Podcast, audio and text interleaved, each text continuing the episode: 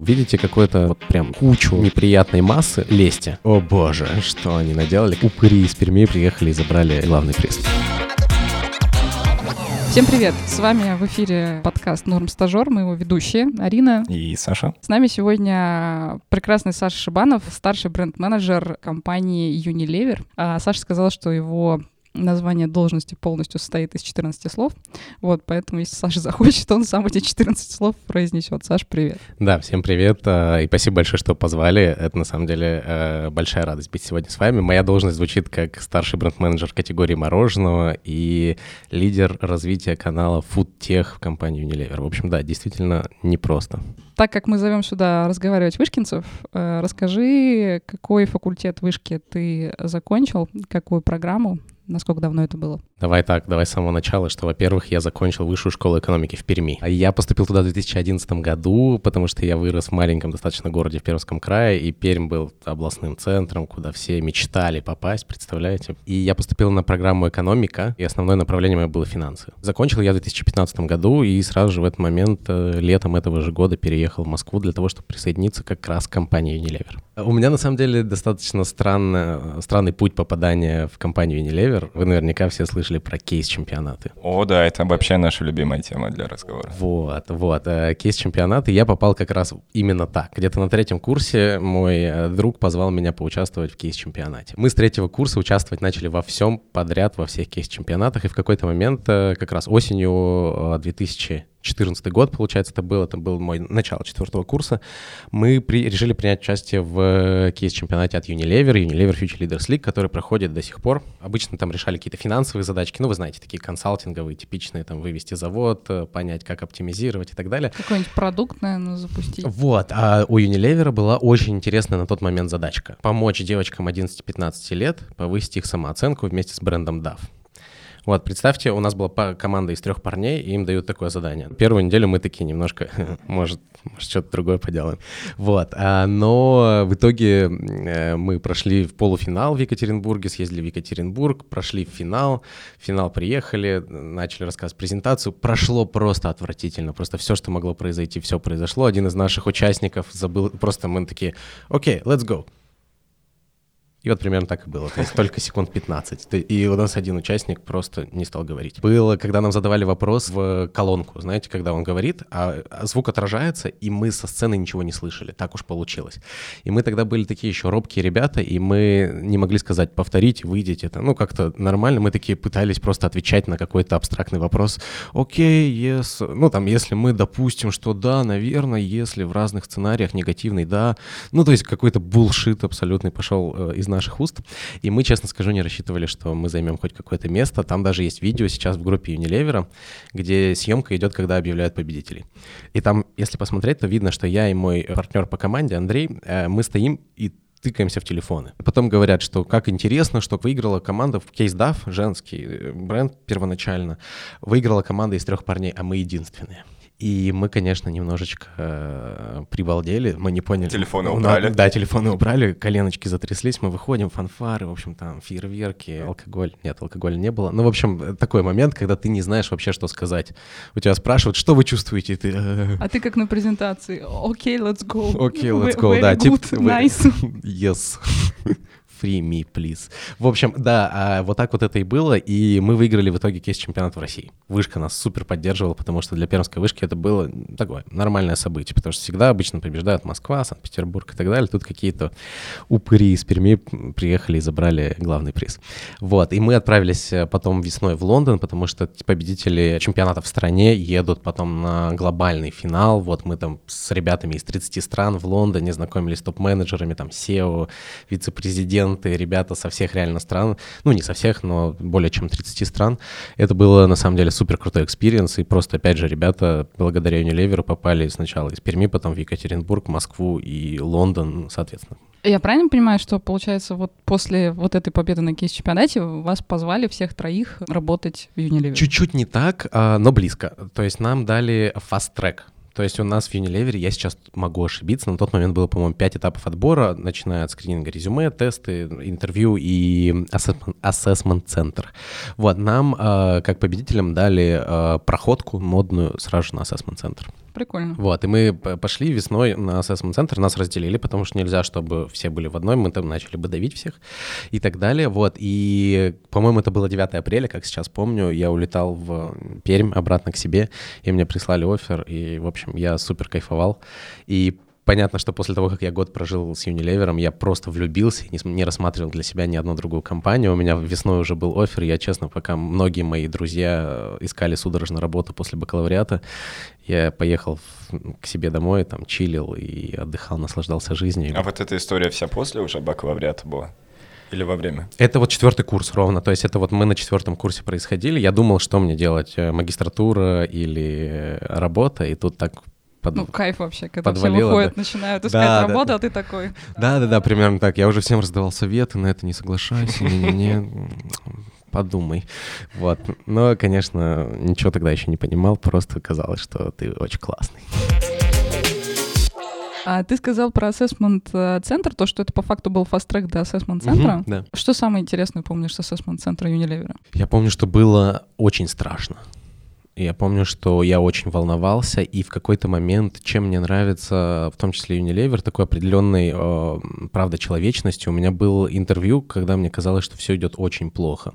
И мне как-то финансовый директор, она сейчас не работает с нами, но и вряд ли она услышит этот подкаст, но я ей с тех пор очень благодарен. Она мне задала как-то в какой-то момент такой вопрос, а что для тебя там, типа, главное в жизни вообще? Я как-то так по-простому поступил, сказал, семья, ну, действительно, что было важно и остается важным, и она как-то меня так поддержала, и вот с тех пор вот это вот разрядилась обстановка, и вот у меня как-то все пошло. Просто такая милая история, мне все нравится, то, что Саша говорит. Просто какая-то сказка, этот Unilever, я не знаю. Ассессмент-центр — это групповая работа. Это шесть человек. Шесть человек, да, были приглашены, и мы, там есть групповая дискуссия, там есть индивидуальные кейсы и есть отдельное интервью. Для большинства народа это достаточно стрессовая история. Что надо делать, чтобы ассессмент-центр пройти нормально, чтобы не ударить грязь в лицо? Пару лайфхаков. Давайте я попробую. Это было, вы прям пытаетесь вытащить из меня такой из чертогов разума, что происходило тогда. Во-первых, конечно, тебе надо показывать свою позицию. Она может не соответствовать тому, что говорят за столом, то есть это нормально. А главное, чтобы она была. При этом тоже не нужно прям нарочито что-то высказывать, там, идти против кого-то или идти за с кем-то. То есть нужно быть э, самим собой, потому что сейчас, мне кажется, вообще во всем мире ценится такая, то, что называется аутентичность, да, то есть вот какой ты действительно лидер, как ты себя ведешь. Поэтому обязательно нужно иметь свою позицию, никого не перебивать, вести себя максимально э, толерантно к мнению других людей, всех выслушивать, и при этом, что вот мне, например, помогло, и мне сказали, что это было хорошо, когда ты помогаешь высказаться еще и другим людям, потому что бывает такое, что есть кто-то, кто сидит немножечко тише, и когда ты его вовлекаешь этих людей, это хороший знак, что тебе как лидеру важно, чтобы все внутри команды поддерживали это решение. Ну и, разумеется, нужна какая-то активность, то есть нужно высказывать какое-то видение, как ты, как ты видишь развитие событий, и это, мне кажется, самое главное, при этом вот толерантно, как мы с вами обсудили. А какие-то харды нужны для прохождения ассессмент-центра? Просто то, о чем мы сейчас говорим, да, это по большей части софт-компетенции. Что с хардом? Слушайте, ну там были кейсы достаточно такие вот как раз немножко консалтинговые, что нужно там, не знаю, выводить бренд, не выводить на рынок, идти по стратегии А, стратегии Б. В целом, разумеется, тебе нужен достаточно неплохой э, счет, да, то есть ты должен уметь считать, э, это вроде как, я уверен, что все в вышке умеют, А, и определенный такой common sense и бизнес-сенс, да, понимание, что такое маржа, что такое там бизнес, что такое там, не знаю, правительство, ну, то есть какое-то общее понимание, что вообще происходит в мире. Бизнес-кругозор. Бизнес-кругозор, да, а, мы вот в компании называем бизнес-акюмен, да, то есть какое-то вот чувство чувство бизнеса. И, разумеется, хорошо знать определенные там статьи PNL, потому что, в конце концов, бизнес — это про цифры, про какие-то финансовые показатели, поэтому важно знать маржу, рост. э. Хотя бы знать, что такое P&L, что расшифровывается это как Profit and Losses. Ну, в общем, какие-то определенные статьи просто того, из чего складывается ваш заработок, хорошо бы знать. Саш, Да. для наших молодых слушателей Мгм. парочку советов для тех, кто сейчас на самом старте карьеры. А, на самом деле, то, что я редко встречаю, но то, что мне очень помогает, это я для себя это назвал так, что нужно полюбить трудности. Тебя не сделают генеральным директором, если ты не умеешь проходить через какие-то сложные э, вещи. То есть, если ты просто сидишь на диванчике ровно, спокойно и как бы не хочешь вот брать на себя какую-то грязную, черную, сложную работу, сложные проекты, то, скорее всего, ну, ты не сможешь вырасти достаточно сильно, потому что та же самая карьера — это как тренировка. Ты не можешь поднимать просто свои руки без штанги и ожидать, что ты станешь олимпийским чемпионом. Тут то же самое. Тебе нужно проходить через достаточно сложные проекты, потому что они закаляют, они тебя многому учат, в том числе и как принимать решения правильно, как э, работать с командой правильно. Когда все хорошо, это на самом деле очень плохо, мне кажется. Ты учишься обычно во время какого-то кризиса, во время какого-то шторма. И я многим ребятам, которые спрашивают у меня, что делать, я рекомендую, наоборот, искать эти вещи. Мы обычно принято, что давайте как-нибудь вот поспокойнее, вот ну, туда я не полезу, это как-то очень сложно. Я, наоборот, говорю, видите какое-то вот прям кучу неприятной массы, лезьте. Это вас научит очень многому, и на самом деле тем, кто э, смотрит на вас как бы условно сверху, кто решает о вашей карьерном развитии, он скажет, блин, вот этот чувак, он там, может быть, даже что-то не получилось, но он тут залез, я его видел, круто, давайте пойдем с ним дальше. И это мне вот очень помогает, я очень люблю браться за достаточно такие э, непростые вещи, где риск в том числе большой, но и выигрыш у тебя может быть достаточно большой. Второй э, момент, э, не забывайте, что нужно не меньше инвестировать в то, что вас ждет после того, как вы вернулись с работы. И это на самом деле супер важно для того, чтобы быть эффективным на работе. Если вы 24,7 надумаете только о работе, это не всегда полезно. Иногда очень хорошо просто прогуляться, встретиться с друзьями, обсудить что-то и так далее. И я очень рекомендую всем слушателям думать об этой части своей жизни ничуть не меньше, чем думать о работе. И сразу же после этого подкаста, может быть, послушать еще какой-нибудь про то, как, не знаю, походить по музеям, что-то прикольное в Москве, или как работает, э, не знаю, наше счастье, и как его добиться. Или просто сходить в барчик, да, позвонить маме, э, все что угодно, но э, не только о работе думать. Так, ну и по канону третьего трех вещей, что-то должно быть третье. Ну, конечно, надо очень много учиться. Будьте готовы, что нужно учиться, учиться, учиться, переучиваться, что-то, наоборот, очень быстро забывать. Маркетинг за 10 лет изменился быстрее, чем сильнее, чем за предыдущие 100, наверное, лет. Мне в этом, например, очень много помогает общение с ребятами, как вы, кто... Я уже все равно там что-то чуть-чуть сижу, уже, может быть, где-то опаздываю, а вот послушать, что вы думаете, что вы слышите, что для вас важно, это на самом деле возможность вот оставаться все-таки на, на какой-то волне. Можешь объяснить, вот как бы ты объяснял какому-нибудь трехлетнему ребенку маленькому, да, чем ты занимаешься каждый день в Unilever? Это потрясающий вопрос, потому что у меня я не смогу тебя сейчас порадовать. Я делал как раз именно это упражнение. Я пытался объяснить маме и племяннику, которому 5-6 лет. Вот, мама не понимает просто. Э, племянник 5-6 лет, так как я занимаюсь категорией мороженого, считает, что я работаю в магазине мороженого, и всегда, когда я прихожу к нему, он считает, что я должен прийти с мороженым. Так что у меня, честно скажу, не получается. Мама просто думает, что, ну, он какой-то начальник. Крутой. Да-да-да, то есть там подружкам она рассказывает, что, типа, он там что-то решает. Вот, но я думаю, что именно что решает, как решает, я думаю, что никто не понимает. Вот, поэтому я, честно скажу, я делал эту работу как раз до того, как вы меня спросили, у меня ни разу не получилось. Вот, вас слушают, наверное, люди все-таки постарше. Ну и... хорошо, да, не три года, там, 20 лет. Допустим. 20 лет, да. Я управляю брендом управляю брендом, это значит, что все, что касается этого бренда, находится под моим ведением. Где он продается, как он продается, а по какой цене он продается, как он выглядит, как мы его поддерживаем. В общем, все, что касается бренда, это то, чем я занимаюсь. При этом у меня нет такого, что я должен заниматься вот 1, 2, 3, 4. Я могу сам себе создавать какой-то план. То есть, например, да, часто думаю, что бренд-менеджеры занимаются в основном коммуникацией. В моем случае это не обязательно так. Я, например, вижу, что у нас что-то не так с закупками, не знаю, мы не то сырье закупаем, или нам надо покупать другое сырье мы идем, разговариваем с закупками, что нам для продукта нужно вот такое вот новое прекрасное сырье, например. То есть это вот 360, вот есть бренд, это твой ребенок, и вот все, что к нему э, имеет какое-то отношение, это, конечно же, входит в мои задачи.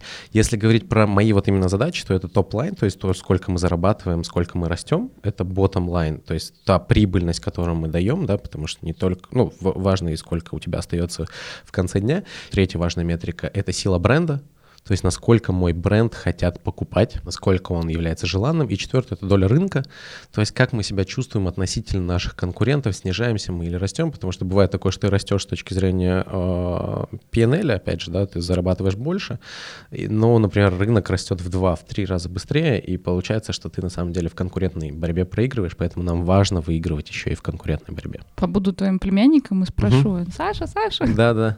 а ты за одно мороженое отвечаешь или за все мороженое? Мороженое Unilever? А, Я отвечаю за самый большой бренд сейчас, который у нас есть в портфеле. Это бренд «Золотой стандарт», это пломбир, это очень крупный, на самом деле, бренд. И плюс у меня вторая вот роль, которую я чуть-чуть заикнулся, это развитие канала FoodTech. Это супер там моя гордость и э, любовь внутри Unilever как раз. И то, чем мне разрешили заниматься, это мы с нуля построили канал вот этого фудтеха, когда мы поняли, что нам нужно доставлять мороженое за один час.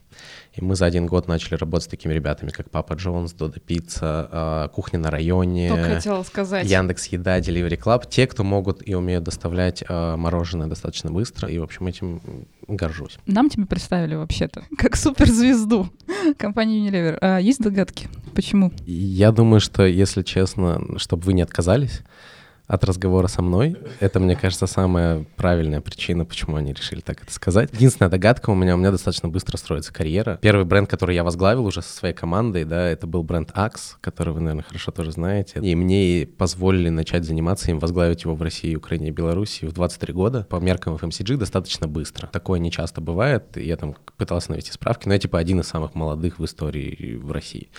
Может быть, и не только в России. А я подумала, что просто все помнят э, ваше выступление на кейс-чемпионате. На кейс-чемпионате, слушай, там помнят, мы снимали, когда, сейчас немножечко отступим, э, мы снимали видео для Лондона, надо было типа визитку сделать там как в КВН, знаете, типа там короткий ролик на 40 секунд с вашей команде.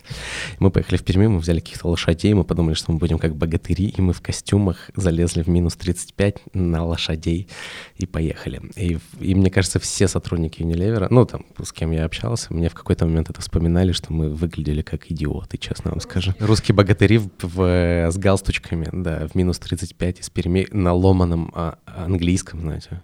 We are coming to London. Звучит как угроза. Да, да, абсолютно, при том, что мы Просто вроде... все стереотипы про русских, которые можно было собрать, еще шапку-ушанку надо было надеть, да? И там, да, и балалайку, и все было бы прямо круто. Что самое сложное в работе бренд-менеджера? Первое, конечно, это ответственность, то есть ты берешь на себя много ответственности за те решения, которые ты принимаешь, потому что ты уже такой, ну, как бы руководитель среднего уровня, конечно, но все равно от твоих решений зависит, что будет конкретно с этим брендом. И эта ответственность с этим не всегда просто, потому что хочется, чтобы все получалось. И иногда на это уходит много времени и именно сил, чтобы что-то принять. Это раз. Второе, конечно, это работа команды, потому что ты уже э, хоть небольшой, но все равно руководитель, тебе важно создать в команде атмосферу, с одной стороны, доверия, понимания, да, и разделения общих каких-то ценностей с точки зрения и того, как мы работаем, и того, куда мы идем.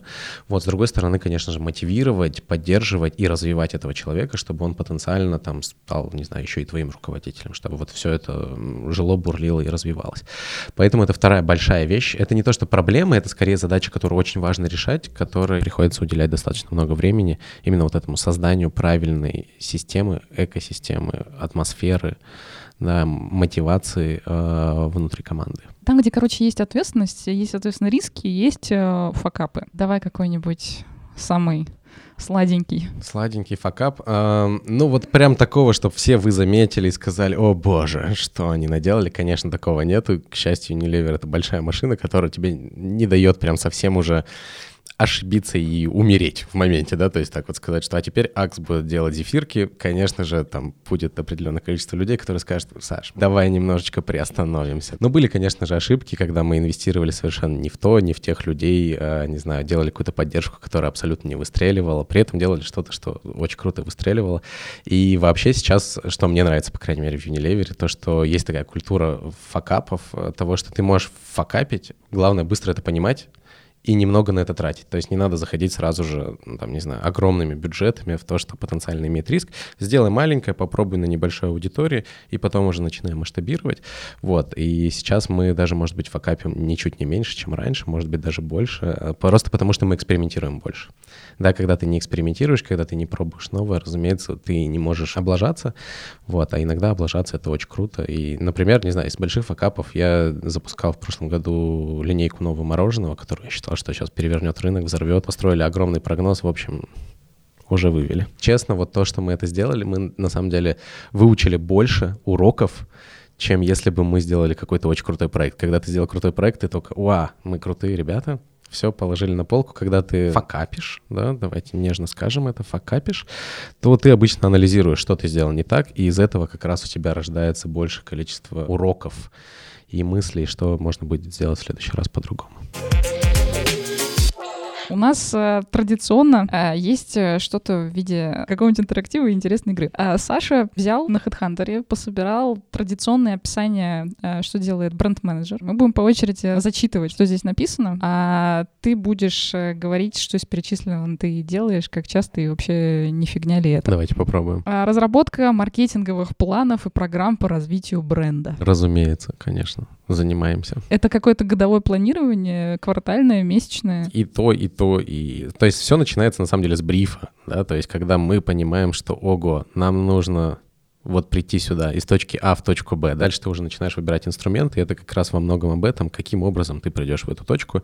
Это и годовые планы, и какие-то более краткосрочные планы, и стратегии на три года вперед э, с пониманием вот именно основных каких-то больших кусков, которые тебе нужно покрыть. Разработка ценового позиционирования. Да, да, да, да. Но смотрите, что хорошо, часто в FMCG не надо делать это постоянно, потому что уже есть какая-то цена, то есть ты не можешь вдруг, не знаю, стаканчик стоил 50 рублей, ты такой 400, да, то есть это странновато, это обычно какие-то, ну, повышение цены происходит, но происходит там раз или в два в год, и ты, конечно, в этот момент очень важно для тебя правильную цену посмотреть, потому что понять, что у тебя делают конкуренты.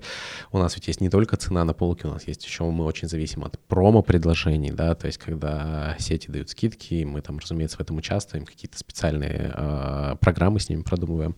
Вот, то есть мы этим занимаемся, занимаемся не так, может быть, э, много, не так часто, но, конечно же, это там одна из ключевых вещей в рамках маркетингового микса, за которым мы следим. Получение лицензий и разрешений, насколько я понимаю, на запуск чего-нибудь нового. Мы иногда работаем, конечно, с большими франшизами. Наверное, это об этом речь идет. Я думаю, например, мы делали Axe и Star Wars. Понятное дело, что тебе нужно прийти в Disney и сказать, типа, мы хотим. Они такие, конечно, вот такие деньги. Мы говорим, конечно. Ну и, в общем, это какие-то переговоры, и тебе приходится в этом участвовать. Вот, но сейчас э, и всегда это было достаточно маленьким куском. Именно в моей, в рамках моей работы, может быть, сталкивался вот один, максимум два раза. Координирование и планирование производства новых моделей товаров. Ну, смотрите, все инновации, которые э, мы запускаем, они происходят через нас, и, разумеется, это большая часть нашей работы. То есть вот мы уже сейчас думаем о том, что мы запустим в марте следующего года. Я считаю, что это работа мечты просто. Ты все время говоришь про что-то... Вот многие сладкое и думают, вкусное. многие думают, что вот у меня э, работа мечты, потому что, ну, вот я рассказываю, мы за лето попробовали, наверное, не знаю, 60, 70, 80 видов разного пломбира. Э, Звучит вроде неплохо, да? Мне все говорят, ой, хочу работу, как у тебя. Нет, ты ненавидишь мороженое в какой-то момент. Это иногда тяжело, и ты больше не хочешь потом неделю, просто ты хочешь только, не знаю, рассольник и гречку, и ничего сладкого. Хотя я очень люблю сладкое. Так, ну и последний из нашего э, списка э, взаимодействие с поставщиками. Просто действительно может сложиться впечатление по- после прочтения вот такой вот вакансии, что ты должен делать все просто. Хорошо, что это обычно решается в общении с людьми, и особенно, когда ты общаешься с непосредственно с нанимающим руководителем, там все становится настолько понятно и четко. Дорогие работодатели, если вы вдруг сейчас нас слушаете, пожалуйста,